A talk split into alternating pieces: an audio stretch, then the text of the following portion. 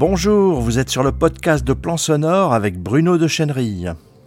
Aujourd'hui, nous accueillons Sébastien Chauveau pour un entretien autour de la réalisation audio et plus spécialement de podcast par les déficients visuels. Bonjour Sébastien. Bonjour Bruno. Alors Sébastien, qui êtes-vous? Quel est votre parcours, votre ou vos activités professionnelles en audio, en podcast en particulier? J'ai fait une université de droit et puis ensuite euh, je me suis formé au journalisme parce que quand j'étais en fac de droit, j'écrivais déjà des articles euh, pour la presse locale. Et au final, je me suis dit, tiens, c'était sympa ce métier, ce serait sûrement moins long que des études de droit. Donc euh, du coup, je me suis lancé dans le métier de journaliste.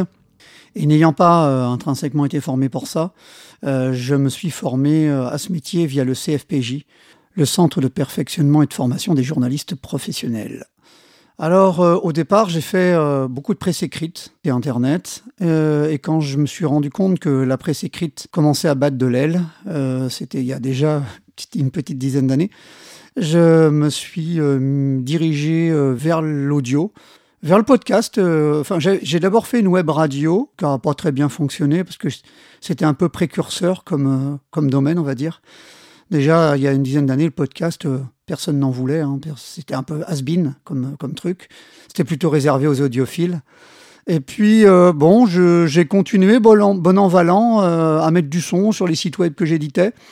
Et puis, parallèlement à ça, comme je n'avais pas non plus été formé au son, je me suis formé avec un technicien du son via ses formations en ligne. ce technicien n'est autre que Étienne Tremblay, de la machine à mixer.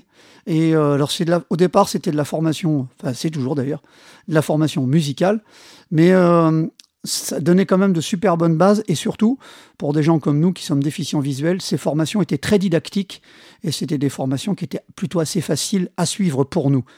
Donc, du coup, j'ai fait toutes ces formations. Ça m'a donné quand même un bon bagage technique. Et puis, bah, bon an valant, j'ai fait mon chemin euh, dans l'audio. J'ai commencé à à monter des podcasts, etc. etc. J'ai été chroniqueur ensuite pour Fréquence Terre. Euh, durant plusieurs années, j'ai eu plusieurs chroniques euh, sur Fréquence Terre.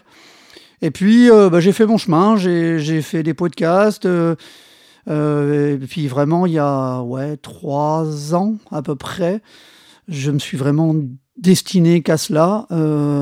et là, aujourd'hui, je fais du podcast, donc du podcast de marque pour les entreprises, du podcast pour les institutions. Euh, et puis, euh, je aussi, euh, mais ça, ça fait ouais, 5-6 ans, je produis des programmes radio pour le plus important diffuseur de radio locale privée en France, qui n'est autre que CAMCF, pour les créations artistiques Maurice Clément Fèvre.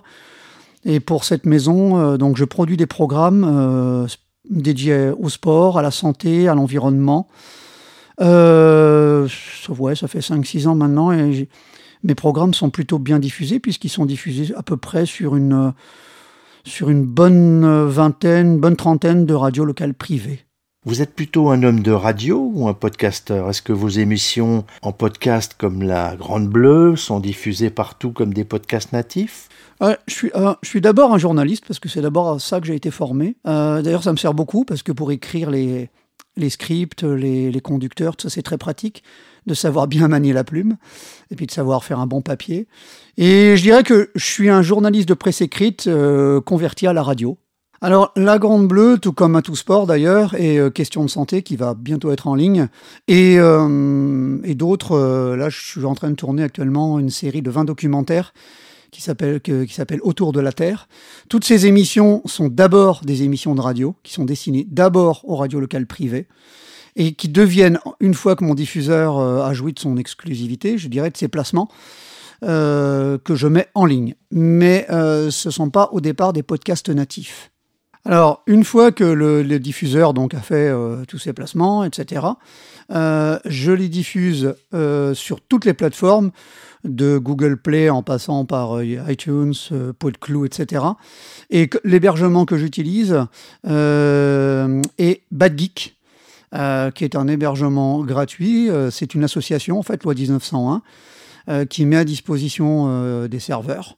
Et donc, du coup, je, j'héberge mon podcast, enfin mon flux RSS, sur cette plateforme qui ensuite redistribue sur toutes les plateformes que l'on connaît.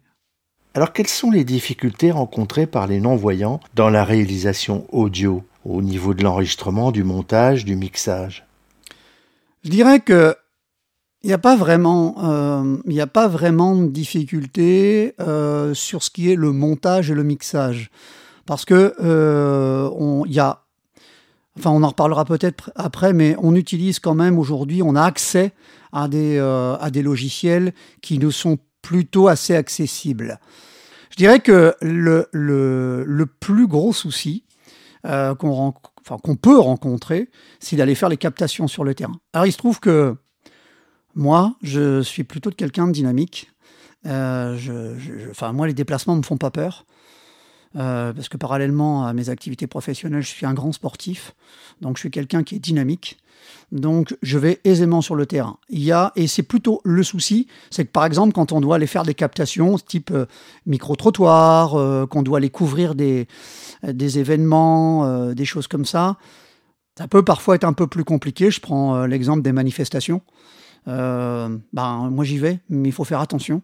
Euh, évidemment, faut, quand on est non-voyant, il faut éviter d'aller au front et de se mettre devant. Euh, moi je vais sur les côtés, je vais plutôt derrière. quand on fait des micro-trottoirs, ça impose d'utiliser deux micros, parce que pour nous, c'est difficile de mettre le, micro juste sous le visage de la personne. Voilà, il y a des petites adaptations comme ça, qui, sont, mais qui ne posent pas vraiment de problème, mais qui demandent quelques petites adaptations. Évidemment, j'irai pas sur un théâtre de guerre, ça c'est clair, mais on peut globalement, euh, on peut tout faire en captation dès lors où on prend un peu quelques dispositions. Le, je dirais le problème, il, est plutôt là. Le deuxième souci qu'on peut rencontrer, et ça va devenir un vrai problème, on en reparlera tout à l'heure dans les, solutions matérielles, c'est l'utilisation des enregistreurs d'aujourd'hui, euh, qui sont de plus en plus tactiles euh, si on veut avoir du bon matériel. Et ça, ça va poser quelques soucis, parce que forcément, pour nous, euh, c'est pas facile à utiliser. Donc, je dirais que sur l'utilisation des logiciels en tant que tel, il n'y a pas vraiment de soucis euh, pour le montage et le mixage. c'est plus sur la captation où il faut être un peu vigilant et savoir faire preuve un peu d'adaptation parfois. Ouais, sur le terrain. ne serait-ce que les déplacements quand vous voulez aller euh, couvrir un, truc, quelque chose en campagne, bah le, mon confrère euh, qui a une voiture, il y va en voiture. moi, s'il n'y a pas de bus et pas de tramway, ça peut être un peu plus compliqué. Comment les non-voyants font-ils pour utiliser l'informatique en général et des logiciels audio en particulier? Alors pour ce qui est de l'informatique en général, euh, heureusement, la technologie quand même nous a beaucoup aidé dans ce domaine on a le choix, comme euh, monsieur tout le monde, entre Windows, euh, Mac et Linux. Bon, perso, euh, j'utilise Windows, mais bon, ça c'est le choix de chacun. Du côté des logiciels, c'est un peu, un peu l'inverse des enregistreurs, on va dire. À savoir que, bon, tous ne nous sont pas accessibles, évidemment, mais on dispose quand même de largement de quoi faire pour travailler. Alors on va dire qu'il y a trois, trois logiciels qui sortent euh, du lot pour ça. Il y a l'incontournable Audacity. Euh, bon, euh, pour faire du travail professionnel, faut oublier, mais ça permet à qui fait un petit peu de montage amateur, pour se faire plaisir, pour découvrir, ne serait-ce que pour découvrir. D'ailleurs, c'est comme je crois que j'ai commencé par ça d'ailleurs au début. Pas longtemps, hein, mais euh, voilà. Parce que c'est quand même très limité hein, comme, euh, comme logiciel. Bon. Donc voilà, bon, c'est ce logiciel. Ensuite, du côté professionnel, et là, il n'y a pas photo, euh, on peut sans problème travailler aussi bien que quelqu'un qui voit. C'est Reaper pour Windows, enfin qui fonctionne aussi sous Mac d'ailleurs. Mais il faut bien le dire, qui est plus accessible pour nous sous Windows. Même s'il y a des déficients visuels qui s'en sortent très bien sous Mac avec. Et puis côté Mac, c'est logique, avec euh, une interface euh, complémentaire qui permet d'adapter euh, logique pour les déficients visuels qui s'appelle Fastboard, qui est développé par, par quelqu'un, par un déficient visuel d'ailleurs. C'est un, un, un, applicatif qui permet de rendre logique un peu plus accessible. une fois qu'on a dit ça, quand on, on, a installé donc sa revue d'écran, son logiciel, parfois ou non, selon les besoins, des extensions, enfin des, des, outils complémentaires pour améliorer l'accessibilité. On a parfaitement, parfaitement accès à tout dans le logiciel. On peut très bien travailler. Donc, pour travailler, on utilise bah, les plugins intégrés, hein, si on veut. Et puis, pour ce qui m'occupe, j'utilise euh, les plugins, enfin un, bundle de chez Waves et sinon Isotope, qui sont aussi parfaitement accessibles. Alors, comme je vous disais, à part un peu la correction spectrale, euh, où il faut un petit peu s'arracher les cheveux, euh, mais pour le reste, c'est parfaitement accessible. Et du côté des logiciels, il n'y a pas vraiment, pas vraiment de soucis. Ah, par contre, quand on sort un peu des sentiers, de ces sentiers battus, euh, il y a quand même des logiciels, enfin, quand même beaucoup de soft qui ne nous sont pas accessibles. Je prends Adobe Audition, il faut oublier. Euh, il y a Wavelab, c'est pareil. Cubase, c'est pas pour nous. Euh, Pro Tools, non plus. Enfin, ou difficilement. voilà. Donc, pour les déficients visuels, c'est vraiment Audacity, Reaper et Logic. Mais Reaper et Logic, il n'y a aucun souci, ça fait du boulot de pro pour peu que vous y ajoutiez Waves et Isotope ou d'autres hein, ou d'autres choses. Hein. Les musiciens y, y, ajoutent plein d'autres choses. Hein. Euh, ça fait très bien le job. Il n'y a pas de problème. Maintenant, une question un peu plus générale. Quel intérêt vous voyez euh, dans la réalisation de podcasts pour les déficients visuels? Et là, je, ma question est plutôt pour des amateurs finalement, que des professionnels c'est-à-dire des déficients visuels qui euh, voudraient se lancer dans la réalisation de podcasts. Je dirais en termes de, de, communication et ce que ça peut apporter à un déficient visuel au niveau personnel. Ah, je dirais que qu'on soit déficient visuel ou pas, euh, je dirais il n'y a pas il a pas plus d'intérêt euh, à faire du podcast ou pas. Je veux dire l'intérêt il est le même qu'on voit ou qu'on voit pas. la question à se poser c'est de manière globale, l'intérêt de faire du podcast, tout court. Mais il n'y a pas d'intérêt plus que ça. Enfin, il n'y a même pas d'intérêt du tout, euh, qu'on soit non-voyant ou pas. Euh, quand on a dit qu'il n'y avait pas d'image, une fois qu'on a dit ça,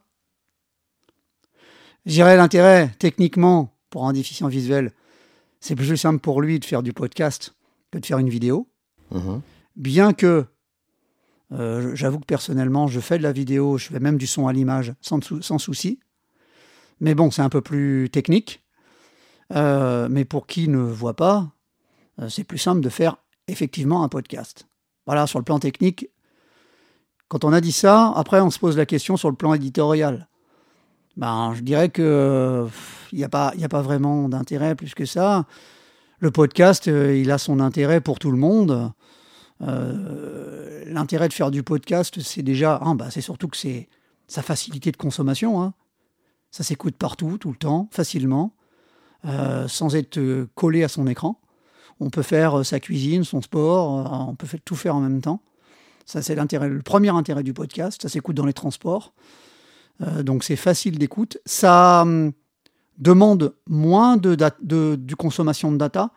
C'est-à-dire que regarder une vidéo, si vous avez un peu de data, vous êtes dans, c'est un, peu plus compliqué. de l'audio, c'est beaucoup plus simple. Euh, ben, c'est aussi sur la qualité du message. Là, y a, on n'est pas trahi par l'image. Bon, le podcast, hein, ça, parle, ça parle à l'oreille de son auditeur, ce qui n'est pas le cas de la vidéo. On est directement dans l'oreille de l'auditeur. Donc, euh, c'est, le message, il est vraiment. Euh, enfin, un podcast est nettement plus captif qu'une vidéo. Donc, euh, quand on sait qu'une image vaut mille mots, bon, bah, une fois qu'on a, si on remplace les, les, les mots par les images, bah, ça change totalement la donne. quand on met de l'image, on a tendance à se focaliser sur l'image et s'occuper de la bande son ensuite. Je ne parle pas de la qualité là. Hein mais souvent on fait, on fait euh, sur le plan éditorial passer d'abord l'image et puis on met le son, enfin le commentaire sur l'image. J'ai envie de dire qu'il faudrait presque faire l'inverse. Donc, euh, si on voulait délivrer un message clair, mais seulement les gens qui font, les gens qui font de l'image, ils pensent d'abord à l'image. Alors, Marie, comme on, commence à leur tirer les oreilles en leur disant, euh, il faut que le son soit bon, maintenant ils commencent à s'y intéresser. Mais très longtemps, ils s'en battaient, quoi. ça ne les intéressait pas. Donc l'avantage du podcast, c'est que le message, il est beaucoup plus captif. Vous savez, hein, c'est pas pour rien que les grandes marques comme Hermès, comme, euh, d'autres, hein, euh, euh, se sont mises au podcast parce qu'ils ont bien compris que le message, était bien plus captif. Et puis l'auditeur qui écoute du podcast, il est plus fidèle que celui qui regarde, de la, qui, qui regarde les vidéos. Parce qu'il est vraiment emprunt. Vous savez, le, podcast, c'est un ton. C'est un ton, c'est une histoire, c'est... Alors après, on pourrait parler de l'intérêt du podcast. Ça, c'est autre chose. Parce que le problème aujourd'hui, ce que je crains, c'est que trop de podcasts tuent le podcast. Il y a une vraie frénésie du podcast. Il y a des podcasts pour tout et n'importe quoi. Alors je dirais peut-être que le non-voyant, il aurait un avantage à, à bien choisir son podcast. Il, comme intrinsèquement, il sait mieux entendre, il, devrait, il, doit, il doit pouvoir faire la différence de ce qui est intéressant à entendre et pas. Et puis bon, évidemment, hein, il va sans dire que, mais ça qu'on soit non-voyant ou pas, le podcast, le podcast, ça passe, enfin le bon podcast, ça passe par la qualité du son. Mais ça, on l'a tous bien compris maintenant. Mais qu'on soit non-voyant ou pas, euh, je dirais le podcast, il n'a pas plus d'intérêt, euh, voilà, pour le non-voyant. Il a de l'intérêt pour qu'on soit voyant ou pas. Mhm. Euh, moi, je pense peut-être aussi, bien que j'aimais ça comme étant voyant, je ne je peux pas même me mettre à la place, mais euh, il me semble que euh, les déficients visuels et surtout les non-voyants, pour eux, la communication orale, c'est euh, le, moyen de communication, euh, euh, je dirais pas unique, mais presque. C'est quand même là que les non-voyants peuvent communiquer avec les voyants, avec les non-voyants, enfin avec tout le monde, quoi. Alors, quand même, je tempérerai votre propos. Parce que ça, c'est réduire le non-voyant à il y a 20 ans ou à même 50 ans, euh, peut-être. Aujourd'hui, le non-voyant, il, il lit comme monsieur tout le monde, il écrit comme monsieur tout le monde. Bon, il parle, ça c'est évident. Euh, je dirais, euh, ce que vous dites, c'est vrai qu'autrefois, l'accès à, à, ce qui était littéraire était peut-être plus compliqué qu'aujourd'hui. Mais aujourd'hui, c'est c'est hyper simple. On envoie, enfin, enfin tous les non-voyants de, de, France et de Navarre, tout le monde s'est envoyé des SMS, c'est aller sur les réseaux sociaux, euh, nos revues d'écran nous décrivent les photos, on sait en faire, on peut en faire. Euh, non, non, heureusement qu'on passe pas que par la communication orale, heureusement. C'est pour ça que je vous dis que il n'y a, pas, a pas vraiment de différence aujourd'hui, euh, qu'on soit voyant ou pas. Euh, on n'est pas plus, nous, oralisés que les autres. Uh-huh, uh-huh. Non, non, non. Il n'y a pas une préférence, quoi. Euh. Ah non Par exemple, pour ce qui m'occupe, je lis autant que ce que j'écoute. Uh-huh. Ok. J'écris autant que ce que j'écoute et je lis.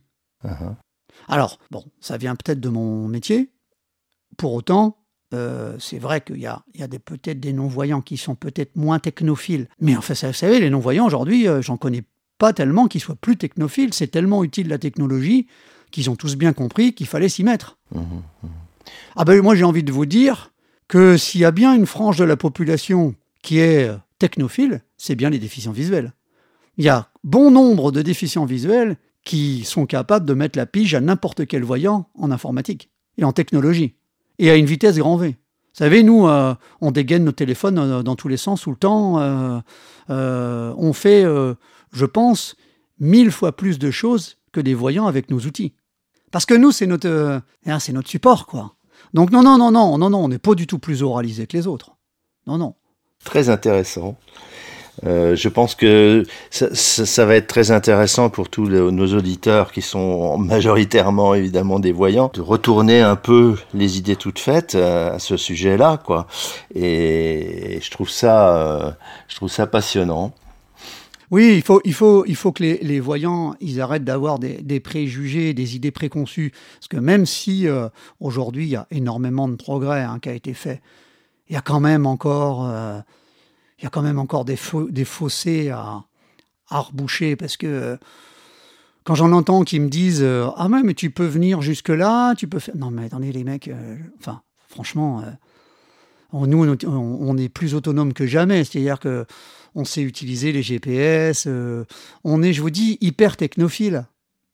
Donc que ce soit pour le travail de l'audio, que ce soit pour se déplacer, c'est pour ça que l'accès à, l'emploi quel qu'il soit, c'est une hérésie que, les entreprises, euh, pour beaucoup encore, et pour trop encore, mais on les, on les sanctionne pas assez euh, de ce côté-là, euh, préfèrent payer les amendes, mais il faudrait que ce soit beaucoup plus dur comme système, beaucoup plus rigide, parce qu'aujourd'hui, j'entends bien que les, non-voyants ne peuvent pas conduire une semi-remorque, mais aujourd'hui, tous les non-voyants euh, une grande partie sont capables de faire de la bureautique, sont capables de faire plein de choses. Euh, je dirais, il n'y a pas de raison qu'ils ne soient pas dans les entreprises. Et que ce soit dans le son, euh, même dans le son, où, on pourrait penser, dans les radios par exemple, tiens, on va prendre l'exemple des radios.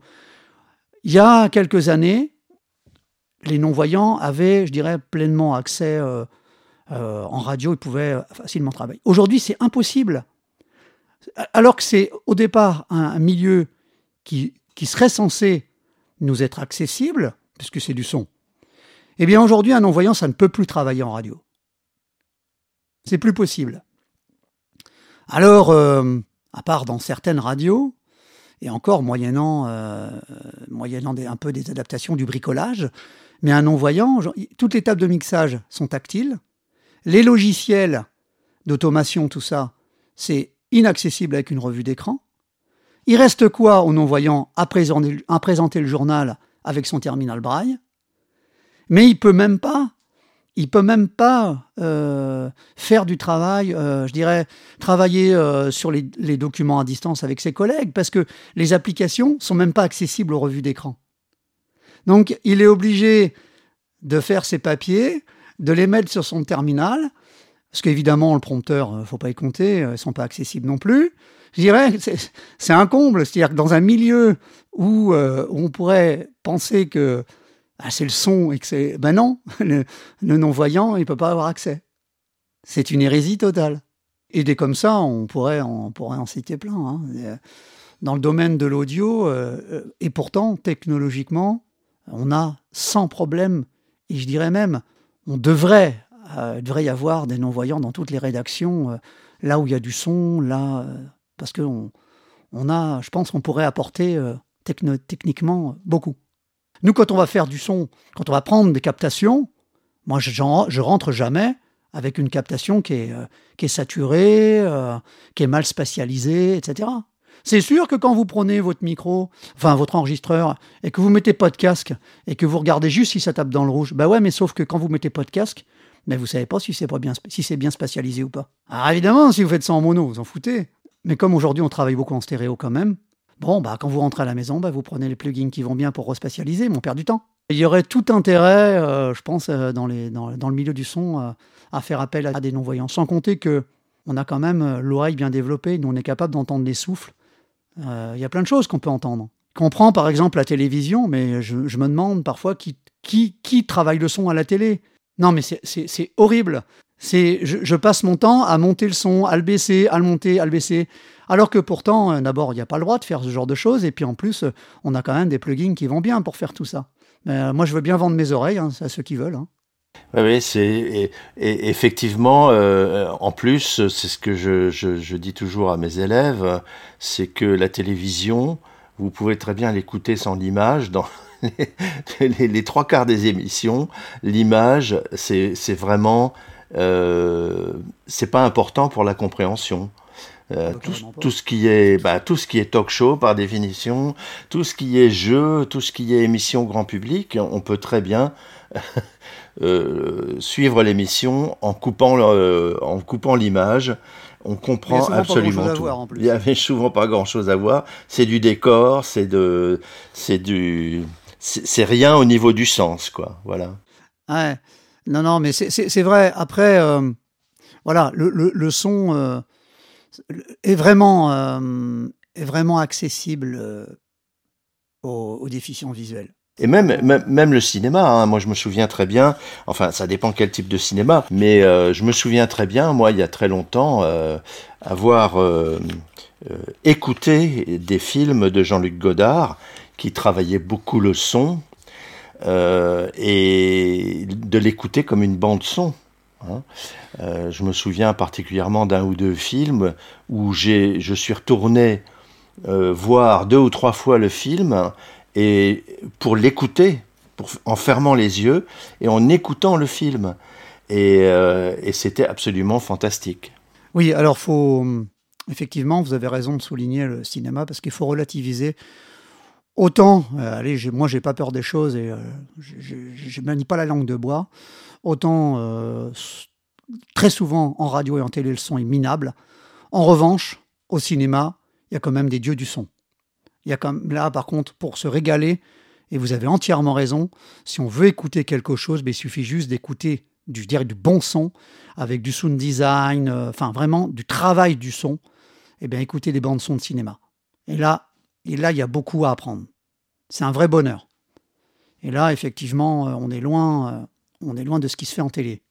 J'ai envie de vous dire. Et c'est pour ça que d'ailleurs, le podcast, il a sa place dans le podcast, comme on est obligé de faire du bon son, alors je parle du bon podcast, hein, quand on est obligé de faire, on est obligé de faire du bon son, eh bien, on peut raconter de, belles choses euh, et, ça doit se distinguer du mauvais son. Et, euh, c'est là que le, bah, ça peut être un avantage euh, d'être déficient visuel, c'est qu'on peut avoir, on peut avoir, faut y être habitué, mais on peut avoir la capacité de faire du bon son et, in fine, du bon podcast. Très bien, Sébastien. Bah, merci beaucoup pour cet entretien. Euh, on va peut-être rappeler vos podcasts. Donc il y a La Grande Bleue. Il y a La Grande, alors sur qui sont en ce moment sur Bad Geek, hein, il y a La Grande Bleue et À tout sport. Après, on peut aussi me trouver sur ma page Facebook parce que là j'y mets euh, pas mal de choses, parce que je produis aussi, euh, alors ça c'est plus à destination de mes clients, mais j'ai euh, décliné un concept justement qui s'appelle une newscast. En fait c'est un, une newsletter mais en podcast. Mm-hmm. On peut me retrouver sur ma page Facebook en tapant Sébastien Chauveau Productions. Et on me trouve sur Facebook sans, parce que ma page elle est assez dynamique. Ou sur Twitter aussi on me trouve. Mais ma page Facebook ça ramène à tout, donc il n'y a pas de problème. Merci Sébastien, à très bientôt. Voilà, je vous signale aussi que vous pouvez euh, lire la version écrite de ce podcast en un article publié sur mon blog Plan Sonore. Je vous rappelle l'adresse internet plansonore vous êtes sur le podcast audio de Plan Sonore. Il est disponible sur iTunes, Stitcher, SoundCloud, Spotify, bref, sur la plupart de vos applications de podcast, Podcast Addict, Apple Podcast et Google Podcast. Et bien sûr sur notre site plansonore.fr. Si cette diffusion vous a plu, likez, partagez-la avec vos amis sur les réseaux sociaux, abonnez-vous. Si vous voulez être tenu informé de toutes les parutions, inscrivez-vous sur le blog. Et à bientôt sur plansonore.fr.